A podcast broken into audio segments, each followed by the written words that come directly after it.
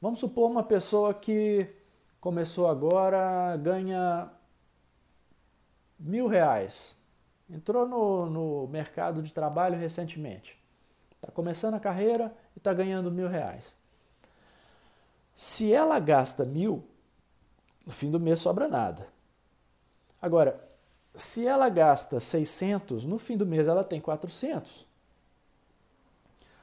Mas se essa pessoa já está no vermelho, se ela ganha mil e gasta mais que mil, gastou mil e duzentos, ela está devendo 200, está faltando 200 no orçamento dela. Por que, que acontece isso? Porque ela tem hábitos, porque ela tem um padrão de consumo, de gastos, que faz ela gastar 1.200. Se essa pessoa aumentar o ganho para 1.500, com certeza ela também vai aumentar o gasto.